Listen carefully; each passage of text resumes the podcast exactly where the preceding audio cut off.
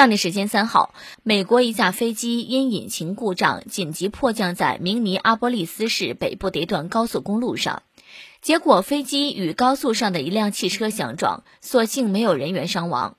视频画面显示，这架小型飞机撞上了一辆 SUV，飞机螺旋桨因碰撞而扭曲，起落架掉落。幸运的是，没有人在事故中受伤。我看了一眼视频。这架飞机直接降落在了正在行驶的车流当中。不得不说，这个飞行员的技术太牛了。这不就是电影里的情节在现实当中上演了吗？我猜测，看到飞机的那一刻，很多司机们都纷纷怀疑自己个儿是不是走错路了，这咋还开到机场了呢？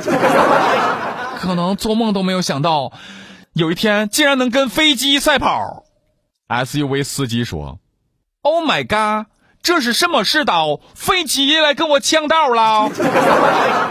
这飞机和车撞上，我很想知道怎么根据法律来判定这个责任到底是谁的呢？